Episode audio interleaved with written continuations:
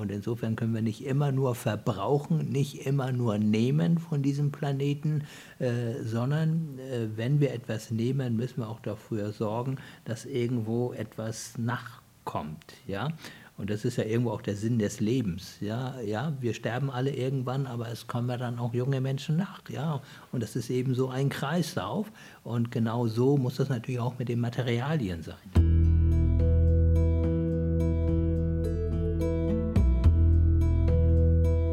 Sinnsuche. Ein Podcast der Kirche im NDR. Als Mann der Zahlen und der Wissenschaft müsste er eigentlich resignieren, sagt Moji Plativ. Aber trotzdem trage er viel Hoffnung in sich, denn die Lösung liege doch schon auf dem Tisch. In seinem neuen Buch Countdown mahnt der Wissenschaftler zum Handeln und beschreibt, was ihn noch hoffen lässt. In dieser Folge von Sinnsuche spricht Moji Plativ über den Klimawandel, von der Kreislaufwirtschaft und vom Sinn des Lebens. Professor Mujib Latif, erst einmal vielen herzlichen Dank, dass Sie sich die Zeit genommen haben. Ähm, ich bin zu Ihnen gekommen, um mit Ihnen ähm, über neues Buch zu sprechen. Countdown heißt es und ähm, es ist darauf abgebildet eine Erde, die in einem bedrohlichen Zustand ist. Sie, äh, es steigt Rauch auf. Wenn ich mich an Ihr letztes Buch erinnere, Heißzeit, da war eine Erde vorne drauf, die so wie ein schmelzendes Eis aussah. Ähm, ist es jetzt im Prinzip schon äh, zu spät oder warum dieses sehr, sehr düstere Coverfoto? Ja, ich glaube, der Klimawandel in Form der globalen Erwärmung äh, wird immer noch unterschätzt. Äh, wir erleben ja gerade, was höhere Temperaturen bedeuten, was äh, stärkere Trockenheit bedeutet. Viele Weltregionen stehen buchstäblich in Flammen. Und äh, das wird nicht besser werden, wenn wir nicht umkehren. Und umkehren heißt, dass wir schnellstens es schaffen müssen, den Ausstoß von sogenannten Treibhausgasen wie Kohlendioxid, das CO2, eben deutlich herunterzufahren und dann innerhalb einiger Jahrzehnte tatsächlich weltweit auch auf Null zu bekommen. Wenn ich mir Ihr Buch anschaue, ist es in der Tat zum einen sehr dringlich, was Sie da beschreiben. Zum anderen sagen Sie auch, gegen Ende hin zumindest, Sie haben die Hoffnung noch nicht aufgegeben, beziehungsweise Sie sagen, Sie schwanken so immer wieder zwischen Apokalypse und Hoffnung. Ähm, wo nehmen Sie denn Ihre Hoffnung eigentlich her, nach Ihrer Erfahrung? Ja, ich will das vielleicht noch mal ein bisschen er erklären, wie, wie, ich mich fühle. Also es schlagen äh, irgendwo zwei Herzen in meiner Brust. Auf der einen Seite bin ich ja Wissenschaftler, ein Mann der Zahlen. Und wenn ich mir die Zahlen ansehe, dann äh, ist man geneigt zu resignieren, weil es passiert immer noch genau das Gegenteil von dem, was eigentlich passieren müsste. Der Ausstoß von Treibhausgasen steigt immer noch an, auch wenn nicht mehr so stark wie noch vor Jahrzehnten. Aber trotzdem äh, sorgt es dafür, dass der Gehalt von CO2 beispielsweise immer noch extrem schnell ansteigt. Und solange der ansteigt, wird es auch immer wärmer werden bei uns auf der Erde. Und äh, die andere Seite der Medaille, das andere Herz, äh, das ist dann die Hoffnung. Und äh, ich weiß ja, als Wissenschaftler, dass es die Lösung ja auch gibt. Es ist ja nicht so, dass wir bei Null anfangen, sondern äh, das Klimaproblem ist hauptsächlich ein Energieproblem. Äh, die Art und Weise, wie wir Energie erzeugen, durch die Verbrennung der fossilen Brennstoffe, durch die Verbrennung von Kohle, Öl und Erdgas sind das Hauptproblem. Wir haben aber eigentlich gar kein Problem mit Energie auf der Erde. Wir haben Energie im Überfluss. Wir müssen sie nur nutzen. Sonnenenergie, Windenergie und so weiter. Wir haben auch die Technologie, wie man das machen kann. Und wir haben natürlich auch das Geld. Das möchte ich auch sagen. Äh, es gibt gigantische Finanzströme, die in Sekundenschnelle um die Welt fließen. Und die müssen wir nur in die richtigen Bahnen lenken. Dann könnte man tatsächlich innerhalb ganz kurzer Zeit auch so einen Technologiewandel hinbekommen. Sie sagen, das Geld ist da, aber im Prinzip heißt es ja oft, oder man hört es immer wieder, äh, den, den äh, Klimawandel zu bekämpfen, Umweltschutz muss man sich erstmal leisten können. Erstmal wird auch alles teurer. Und das, was wir ja gerade erleben, ist ja auch einfach ein Preisanstieg. Äh, ja, Energie ist teuer geworden oder Inflation ist einfach da. Die Menschen wissen nicht, wie sie das bezahlen sollen. Auch diese Heizungsthematik, äh, das ist ja auch irgendwie gerade in den, in den Nachrichten gewesen. Aber Sie sagen, eigentlich ist es da das Geld, beziehungsweise der Klimawandel kostet Geld, aber er spart uns wiederum auch Geld.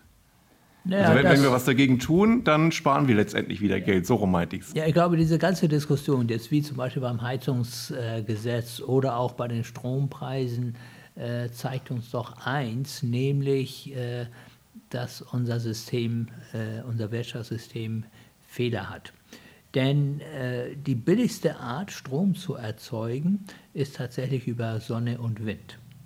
Und trotzdem steigen die Strompreise immer mehr, je mehr wir erneuerbare Energien im System haben. Und das ist meiner Meinung nach ein Webfehler in unserem System. Eigentlich müssten doch die Strompreise sinken aber sie tun es nicht. Deswegen kann es den Menschen auch nicht verdenken, dass sie, um es mal platt auszudrücken, äh, auf Klimaschutz keine Lust haben, äh, wenn sie immer nur draufzahlen müssen. So werden wir die Bevölkerung nicht bekommen. So werden wir die Akzeptanz großer Teile der Bevölkerung nicht bekommen. Und deswegen müssen wir versuchen, unsere Weltwirtschaft in eine Richtung zu bringen, äh, dass Umweltzerstörung nicht mehr belohnt wird, sondern sanktioniert wird. Warum zum Beispiel gibt es so ungeheuer große Subventionen für die fossilen Energien? Genau da müssen wir ansetzen. Und in dem Moment, wo die Subventionen für die fossilen weg sind, wären nämlich die Erneuerbaren konkurrenzlos billig, die Preise würden fallen und nicht nur wir in Deutschland, sondern wahrscheinlich alle Länder würden in die erneuerbaren Energien gehen, äh, weil wir leben nun in einer monetären Welt und der Geld, äh, äh, das Geld regelt letzten Endes, in welche Richtung sich die Dinge entwickeln. Mein äh, Energieversorger hat den Strompreis gerade etwas gesenkt. Also der hat das direkt an uns weitergegeben, weil ähm, in dem Schreiben stand, die ähm, Strompreise an der Energiebörse sind gesunken. Das möchte man gerne an Sie weitergeben. Also das spricht im Prinzip dafür. Und er arbeitet eben auch ganz viel mit oder ausschließlich mit erneuerbaren Energien. Ähm, ich habe mir in der Vorbereitung zu heute nochmal im Internet angeschaut. Äh, Sie waren am 25. Mai bei Markus Lanz.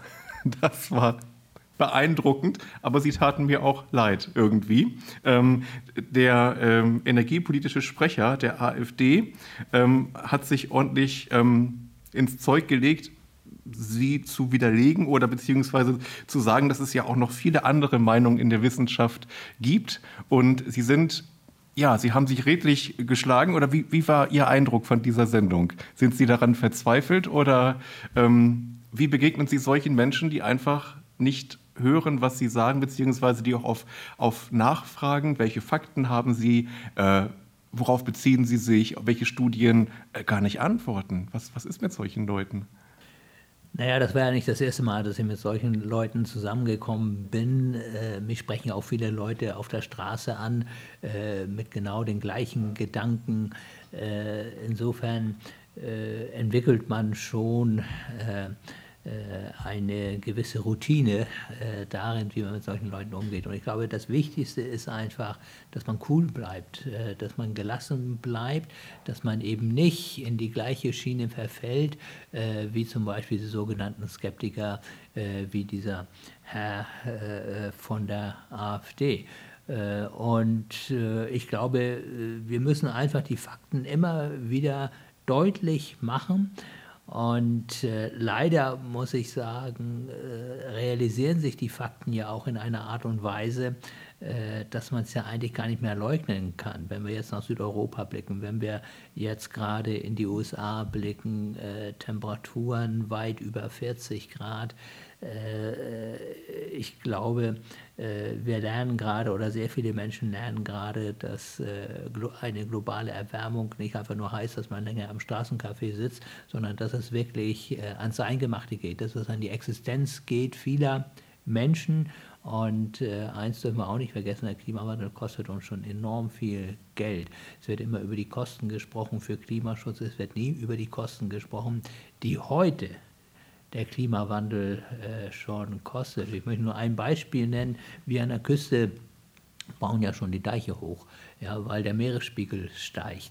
Und dieses Geld fällt nicht vom Himmel, sondern dieses Geld müssen wir aus unseren Steuermitteln bestreiten. Das heißt, jeder und jede von uns zahlt heute schon für den Klimaschutz. Ja? Dann müssen wir die Hilfen für die Landwirtschaft, für die Forstwirtschaft, äh, für die Flutopfer und, und, und, all das muss ja auch bezahlt werden. Das heißt, wir zahlen heute schon Milliarden und Abermilliarden äh, für die Schäden durch den Klimawandel.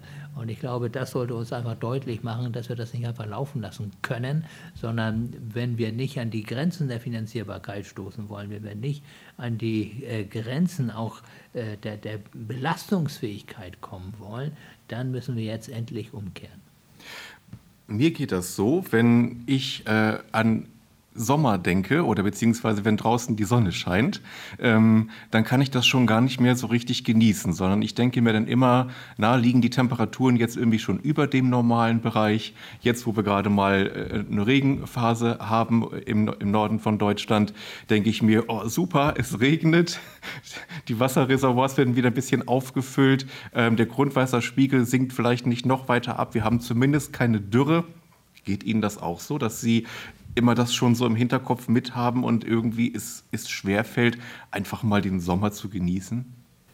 Na, ich bin jemand, der den äh, Moment genießt. Äh, das liegt unter anderem daran, dass ich ohnehin wenig Zeit habe. Und wenn die Sonne scheint äh, und ich die Möglichkeit habe, dann setze ich mich auch gerne in die Sonne und genieße einfach äh, die Sonne. Aber natürlich, und, und als Wissenschaftler weiß ich das eben ganz genau, verändert sich äh, unser Klima auch in Norddeutschland. Wir treffen uns heute in Hamburg und wir hatten letztes Jahr in Hamburg die höchsten Temperaturen äh, von ganz Deutschland, über 40 Grad. Das hat es in Hamburg noch nie gegeben. Und als ich Kind war, ich bin ja in Hamburg geboren, hätte ich mir nie träumen lassen, dass wir in Hamburg mal 40 Grad haben würden. Ich glaube, alleine das zeigt schon, in welche Richtung äh, wir gerade klimamäßig äh, marschieren. Und es wird nicht das letzte Mal geblieben sein, dass wir 40 Grad hatten. Und in anderen Regionen Deutschlands äh, reden wir ja sogar deutlich über 40 Grad. Das hatten wir vor ein paar Jahrzehnten überhaupt nicht. Ja, vor äh, ein paar Jahrzehnten gab es Temperaturen von 40 Grad in Deutschland nicht. Und auch wenn man sich die heißen Tage anguckt, die sogenannten Hitzetage, also äh, mit Temperaturen von 30 Grad oder darüber, die haben massiv zugenommen in allen Regionen Deutschlands, natürlich auch in Norddeutschland. Und insofern äh, äh ist einfach der Wandel offensichtlich und dann gibt es noch die Begleiterscheinungen wie Dürre, Starkregen und, und so weiter, die eben also äh, auch, auch ja, die Landwirte äh, betreffen, zum Teil die Infrastruktur betreffen, gerade wenn Starkregen ist. Wir sind eigentlich überhaupt nicht an solche Verhältnisse angepasst. Hm. Ihr eigentliches Forschungsgebiet von, von ja, früher her ist ja das Meer. Sie beschäftigen sich äh, damit, ähm, wie das Meer auch sich, sich wandelt und eigentlich nochmal die gleiche Frage, nur etwas abgewandelt. Wenn Sie am, am Strand stehen und aufs Meer schauen und die Sonne geht unter, ähm, können Sie da noch ganz im Augenblick sein und einfach so denken, das ist, das ist jetzt schön oder denken Sie immer im Hintergrund mit, dem Meer geht es schlecht, äh, es, es ist voller Plastik, die Fische sterben und, äh, und es heizt sich auf und so weiter und so fort. Also Nein, also ich äh, lasse mich von der wunderbaren Natur immer anstecken. Das heißt also, ich denke nicht an das Schlimme, sondern ich denke dann immer an das Gute, an das Wunderbare, was wir letztendlich schützen müssen. Und ich muss ehrlich sagen, wenn ich jetzt am Meer bin, äh, äh ich habe ja auch eine Wohnung äh, am Meer, äh, dann genieße ich es einfach, ja, weil das Meer beruhigt. Äh, das Meer hat eine unglaubliche Vielfalt. Äh, und äh, äh, ja, man kann da richtig runterkommen von diesem hektischen Alltag, den ich ja nun mal einmal habe. Hm.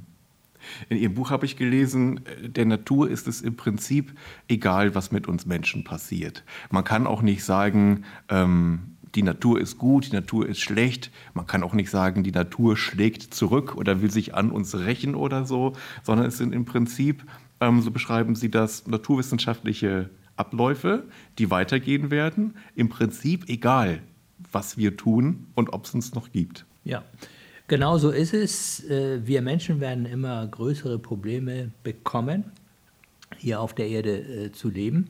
Äh, auch einige andere Lebewesen.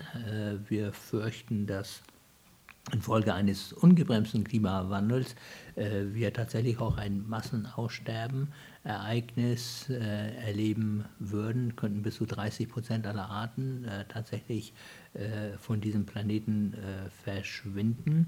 Aber der Planet an sich äh, wird natürlich weiter existieren. Also insofern geht es nicht um die Planetenrettung an sich, sondern in erster Linie geht es ja schon darum, dass wir Menschen uns selbst äh, retten und mit uns eben einige andere Arten. Und wir sind natürlich jetzt in einer ganz besonderen Situation, die hat es so noch nie gegeben, nämlich dass eine Art äh, tatsächlich in der Lage ist, äh, äh ja, viele Arten zu vernichten. Ja? und sich selbst natürlich auch äh, zu vernichten. Und das hat es meiner Meinung nach jedenfalls in der Erdgeschichte so noch nicht gegeben. Wüsste ich auch nicht. Also das ist wirklich erschreckend, dass wir diese Macht haben und äh, sie leider im Moment immer noch nicht zu etwas nutzen, das das Ganze aufhält. Ähm, ich bin ja äh, von Beruf her Pastor und arbeite jetzt äh, fürs Radio. Und ähm, ich begegne Menschen in meinem Umfeld, ähm, die sagen, ich engagiere mich für die Natur, weil ich möchte, dass die Natur, dass, dass, es, äh, dass sie erhalten wird. Und ich tue das auch aus meinem christlichen Glauben heraus, weil ich glaube, dass Gott von mir will oder von uns will, dass wir seine Schöpfung bewahren. Und dann gibt es die anderen, die habe ich in der Tat noch nicht persönlich kennengelernt, aber ich weiß, dass es sie gibt, die sagen, nein, nein, in der Bibel steht doch, Gott wird das alles erhalten und Sommer und Hitze und äh, Sommer und Winter und äh, sowas, das wird, das wird niemals aufhören. Also im Prinzip ist es gar nicht an uns, etwas dafür zu tun sondern wir können uns ganz darauf verlassen, dass unser Schöpfer uns schon erhalten wird. Mir fällt es schwer, darauf noch irgendwie eine Antwort zu finden. Ähm, soweit ich weiß, sind Sie nicht weiter religiös. Aber was, was ähm, würden Sie solchen Menschen antworten? Warum sollten die trotzdem etwas tun? Ich bin zwar nicht religiös, äh, aber äh, aus Sicht äh, der Kirchen würde ich äh, trotzdem sagen, äh, dass der Schöpfer uns eine gewisse Prüfung auferlegt.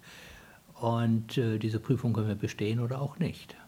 Und insofern äh, sind wir im Moment dabei, die Prüfung zu verhauen sozusagen. Und umso wichtiger wäre es, dass wir jetzt noch versuchen, die letzten Aufgaben richtig zu lösen, damit wir am Ende die ganze Prüfung nicht in den Sand setzen. Ich bin fest der Meinung, äh, dass die wissenschaftlichen Gesetze gelten, die Naturgesetze gelten. Und äh, wenn wir die äh, ja, irgendwo mit Füßen treten und glauben, dass wir über den Gesetzen stehen, dann fürchte ich, werden wir von diesem Planeten verschwinden. Hm. Die Interessen, ist mein Eindruck, sind wahnsinnig kurz kurzfristig gedacht oder kurzsichtig leider auch. Äh, jetzt war gestern gerade in den Nachrichten, ähm, dass äh, geprüft wird, darüber gestritten und debattiert wird, ob man jetzt auch äh, auf dem Meeresboden Manganknollen abbaut. Da sind wertvolle Stoffe drin, Mineralien drin, die man gut gebrauchen könnte für alles Mögliche. Und die Technik ist jetzt so weit, dass man im Prinzip Tiefseebergbau betreiben könnte. Ähm, was halten Sie davon als Meereswissenschaftler? Ich denke, das wäre ein Desaster äh, für die Tiefsee, denn die Tiefsee ist ja auch belebt. Äh, wir denken immer, dass die Tiefsee tot ist, das ist sie überhaupt nicht. Und äh, die Tiefsee hat extrem lange Regenerationszeiten von vielen, vielen Jahrtausenden, vielleicht bis hin zu Millionen von Jahren. Das heißt, wenn wir dort jetzt anfangen, äh, Bergbau zu betreiben, dann ist die Natur dort unten auf äh, ja, äh, unabsehbare Zeit äh, komplett zerstört.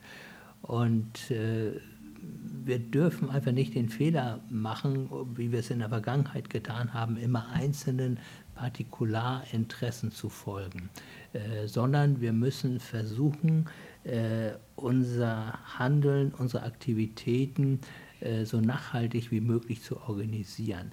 Und wenn wir seltene Erden brauchen, äh, dann äh, ist es so, aber wenn sie knapp sind, sollten wir uns doch frühzeitig überlegen, wie können wir eigentlich ohne diese seltenen Erden auskommen? Oder Metalle, die wir brauchen. Und äh, der Mensch ist so innovativ. Es gibt eigentlich keine Grenzen für Innovation. Und wenn der Druck da ist, dann können Menschen letzten Endes auch jedes Problem lösen. Äh, man muss nicht krampfhaft an einer Technologie festhalten. Es gibt immer Alternativen, saubere Alternativen. Und darum geht es letzten Endes. Und auch das ist wieder ein Webfehler, dass wir Umweltzerstörung belohnen. Nur deswegen passiert es ja auch. Ja? Wenn wir tatsächlich Umweltzerstörung sanktionieren würden, dann würde man gar nicht auf die Idee kommen, da unten Tiefseebergbau betreiben zu wollen wenn wir die Warenkosten einpreisen würden. Das ist, glaube ich, auch ein Grund, warum die Atomenergie eigentlich überhaupt gar nicht günstig ist, sondern ähm, sehr teuer ist.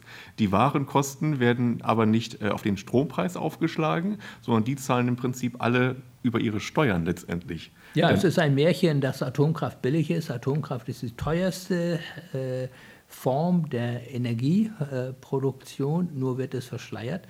Äh, weil einfach die Kosten auf die Allgemeinheit äh, umgelegt werden. Abgesehen davon äh, wissen wir bis heute nicht, was wir mit dem Atommüll machen sollen. Uns wird seit Jahrzehnten erzählt, äh, dass uns etwas einfällt. Uns ist bis heute nichts eingefallen und ich glaube, uns wird auch nichts einfallen, sondern es wird immer mehr werden.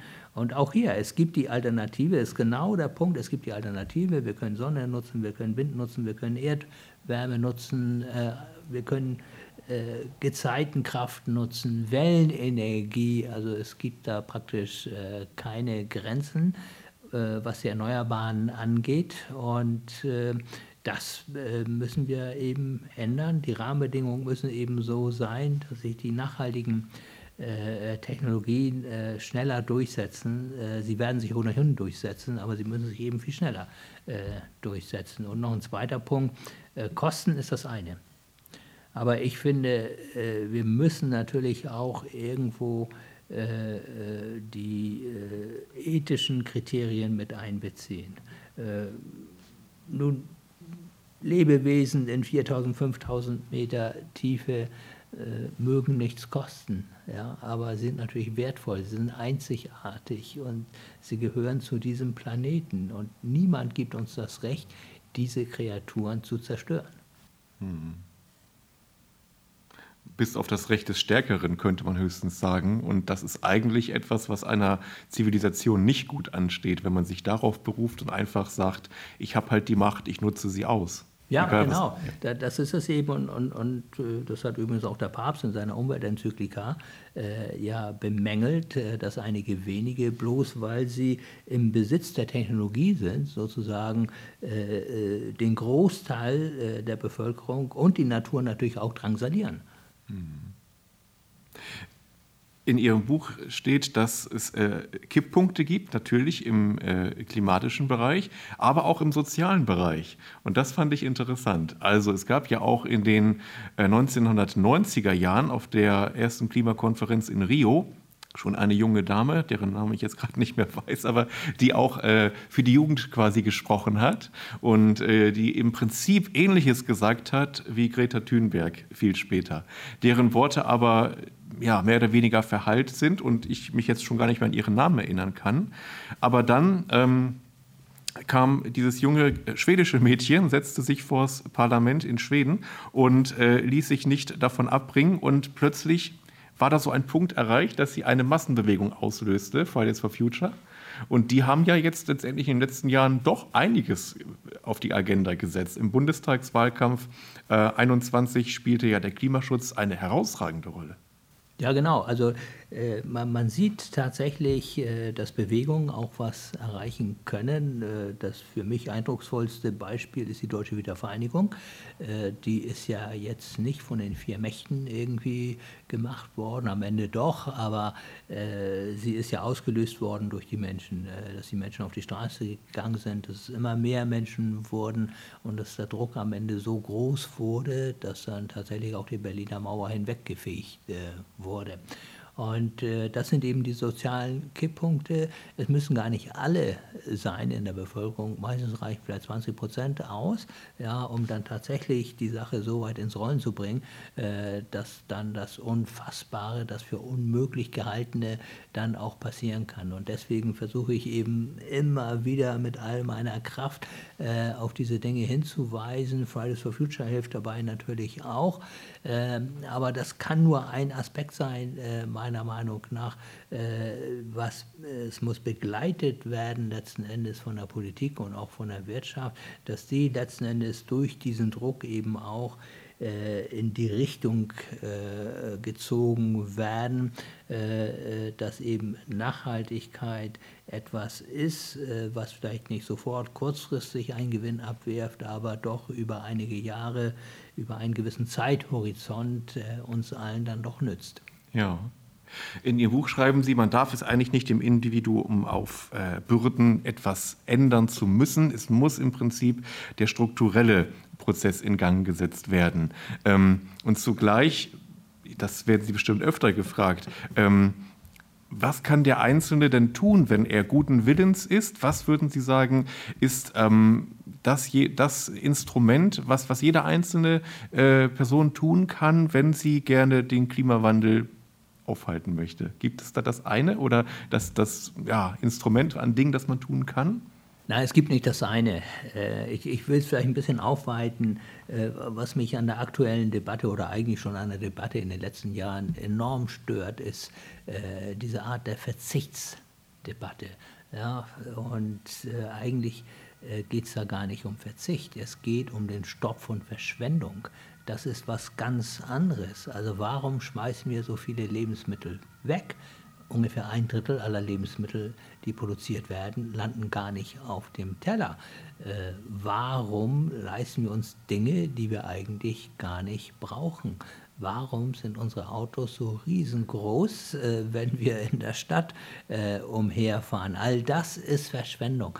Und ich finde, wir müssen äh, die Verschwendung stoppen.